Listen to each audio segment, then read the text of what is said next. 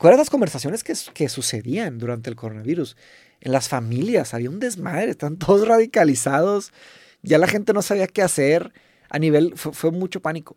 Entonces, eh, si hubiéramos, en, claro, también el tema de las... Es que fue mucha incertidumbre, güey. Mucha incertidumbre. De todos. Sí. De todos lados, desde doctores hasta gobiernos, hasta personas, hasta familias, hasta... Fue algo muy nuevo. sí. Muy, muy nuevo. Pero ahora más o menos hay un entendimiento de lo que es correcto o no en un sentido eh, de virus, ¿no? O sea, haz de cuenta que, digo, no solo de moverse. Si está el entendimiento médico es una cosa, pero adentro de, la, adentro de los hospitales y adentro de las escuelas, ¿qué debes de hacer? Oye, mandas a todos a sus casas, o se quedan todos aquí, o haces cuarentena, o, ¿te acuerdas del tema de la curva? Todas esas cosas son parte del estudio de la, de la bioética. Ok. ¿Sabes? Eh, pero, por ejemplo, embriones sintéticos. ¿Deberíamos de hacer embriones sintéticos?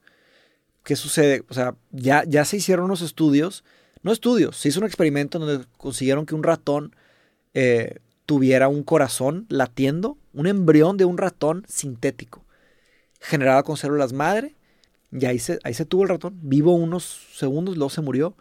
Pero es una buena idea hacer eso. Deberíamos de hacer, por ejemplo, eh, humanos sintéticos para clonar los órganos y salvar vidas. Pero el análisis de deberíamos hacerlo tiene que ver con qué consecuencias tendrá en el mundo.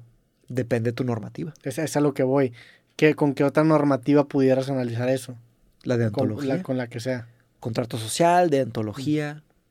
Porque yo generalmente la vara que uso es consecuencialismo. 100%. Sí. Soy demasiado consecuencialista. En los y hay, hay consecuencias de ser consecuencialista. sí, definitivamente. Eh, fíjate que los hospitales son muy, son muy consecuencialistas. ¿Por qué? Porque hay recursos limitados. Oye, tenemos eh, 100 de esta medicina, 200 de aquella y 20 de esta. ¿Cómo podemos maximizar salvar vidas? Eso es. Es, es difícil decirlo, pero pues de repente hay que, o sea, si de repente se va a morir una persona y la medicina que se usa en esa persona ya no sirve, por más medicina que le des, se va a morir de todas formas, se le corta el tratamiento y ya no se la medicina.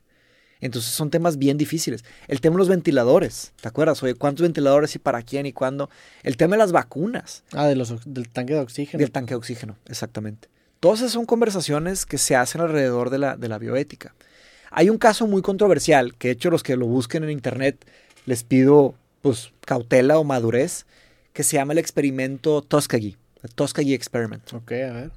Es un estudio sobre sífilis. Ok, a ver. Entonces te lo, te lo platico. Básicamente, eh, lo que pasó fue que aquí fue cuando explotó el campo de la, de la ética aplicada, de la bioética, el tema de la medicina. Haz de cuenta que hicieron un estudio de sífilis en afroamericanos. ¿okay? Ellos tenían la cura y dejaron que se infectaran, bueno, afroamericanos con sífilis dejaron que se quedaran con sífilis a largo plazo para entender qué pasaba con esa enfermedad en ellos.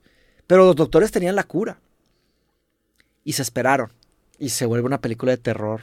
O sea, había 600 afroamericanos infectados de sífilis no se les dio tratamiento. No se les dio tratamiento. Pero se les dijo que se les había dado tratamiento o por qué no, ¿cómo que se les dijo? No, haz de cuenta que se, llevó el estudio. O sea, no, no, se les reveló que tenía la cura.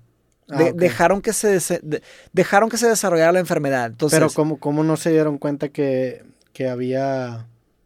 No, sí sabían. No, pero ¿cómo no se dieron cuenta que no existía la cura? O sea, que sí, perdón, que sí existía la cura. Ah, después se reveló en retrospectiva. ¿Hace cuánto fue esto? Uy, quizás Ah, es muy viejo. Muy viejo. Yo creí que era algo reciente. Y luego se dieron reparaciones y reparaciones y reparaciones. El último que dio reparaciones fue Obama. Obama le regresó una lana, pero ¿qué le das? Haz de cuenta que se empezaban a quedar ciegos. Eh, las mujeres que se embarazaban perdían bebés. Los bebés que nacían nacían con problemas. Se hacía todo un tema ahí, una película horrible de terror. ¿Por qué? Porque querían estudiar cómo se comportaba el sífilis a largo plazo. Entonces, ¿En afroamericanos o en general? En ese caso fue afroamericanos. Pero si era targeteado a, queremos ver cómo se comportan afroamericanos. No, no, no. Por la, la, desigualdad fue de que, bueno, vamos a agarrar. No, no, no. Querían ver cómo se comportaba la enfermedad. Ok. Pero, pues, por la facilidad y por la injusticia. Exactamente. Está bien pesado, bien, bien pesado. Seguro hay mil casos que hemos visto. Entonces ahí te pones, ahí te pones a pensar sobre, oye, en un sentido médico, eso sería una idea eh, que va a avanzar la medicina, ¿sabes? Pero en un sentido ético, es una pésima idea. Estás Pues de- tratando la- depende de qué, de qué, de qué vara de la norma ética le No, pero hasta, ¿no? pero hasta los consecuencialistas dirían, espérate, compadre. o sea, Pues tú, eh, digo, estoy de acuerdo que es una, para a mi apreciación me suena muy mal, sí. pero si pasan mil años y esa, esa investigación acaba salvando a miles o millones de personas. Ahí le diste a los límites del consecuencialismo. Es un límite porque, oye, eh, neta, ¿De- ¿deberíamos de matar a, a unos bebés para que sobrevivan millones de bebés? Pues no. Sí, apa- aparte la ¿sabes? neta, Está raro. sí, digo, no, no, no estoy muy familiarizado con cuál es la muestra mínima que necesitas para hacer estudios médicos fidedignos, pero me suena que no tendría que haber sido tan cabrón, ¿no? Pero claro que es, es muy controversial. Eh, claro que eso lo- se puede decir porque estamos aquí O sea, la- con le- sí, clinita, claro. bien a gusto. La- y- ¿Qué pasa si fuera nuestra familia? No, 100% y 100 años después de esto. Es- exacto, no, no, no, es, es una aberración. Eh, los el, el utilitarismo es un, como le llaman, un slippery slope, es como un, un- un resbaladero muy resbaladizo. O sea, como que si, si aceptas un poco utilitarismo, puedes llegar a conclusiones terribles. Sí, claro. ¿Sabes? Pues dale un balazo a esta persona, ¿sabes? De, O sea, el, utili- el utilitarismo funciona en cosas que no sean letales, ¿no? hmm, De que, o sea, ver, vas, vas, por ejemplo, en, no sé, te toca un chequeo aleatorio en la aduana. Ok. Dices, Ah, bueno, pues me tocó a mínimo. A este pasa güey al lado no le tocó, pero bueno. es por el bien común. por el bien- Pero si, si, si Te toca ese que te chequeo es, matan. te van a meter un balazo y dices, ay, cabrón, pues me hace que ahí no, ¿verdad? Pues sí. Pues podemos imaginar, por ejemplo, es tipos de temas de tortura o temas de, por ejemplo, visas. Oye, aceptan unos y unos no. O un tema de universidad. Aceptan unas personas en la universidad y a otras universidades no. Eh, hay, hay todo un tema porque la deontología es más directa. Es más, haz de cuenta, es no, más, aparte, este es- busca más justicia. el, el utilitarismo es una manera muy efectiva de camuflear Injusticia. injusticias Por y, supuesto, y y sesgos. estereotipos y persecuciones raciales, o sea, mm, cosas muy específicas que las venden como es algo aleatorio. Exactamente. De que cuál es la vara. O sea, oye, ¿por qué están midiendo esto? Sí, aquí definitivamente no fue aleatorio, porque fueron 600 hombres negros o 400 hombres negros. No, está terrible. Eh, Fue en 1932 32 a al 1972. Sí. Y las reparaciones fueron dando, si fueron 40 años de estudio, imagínate. Ahora, después de esto, se proliferó la idea de la bioética y la ética aplicada. Entonces, cuando antes los hospitales no tenían un comité ético y los doctores no estudiaban ética, pues ahora por supuesto que sí.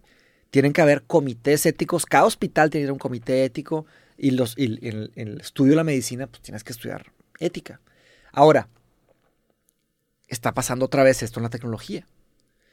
¿Qué pasa con los ingenieros que desarrollan software para maximizar dinero? Maximizar profit, ¿no? El, eh, ¿cómo se el valor agregado, el surplus value, ¿no? Eh, no entienden las consecuencias que esos actos pueden conllevar. Por eso, eh, esto que mencionaste de, de que estamos en- pasando por un periodo terrible, estamos pasando como más o menos lo que pasaron los cigarros en los que 50, 60, 70, ¿verdad? Que en realidad eh, algunos sabían que era terrible, pero lo que querían era vender. Y ya, ya estamos todos adictos al cigarro, y el cigarro es lo cool y es lo bonito y simboliza fuerza.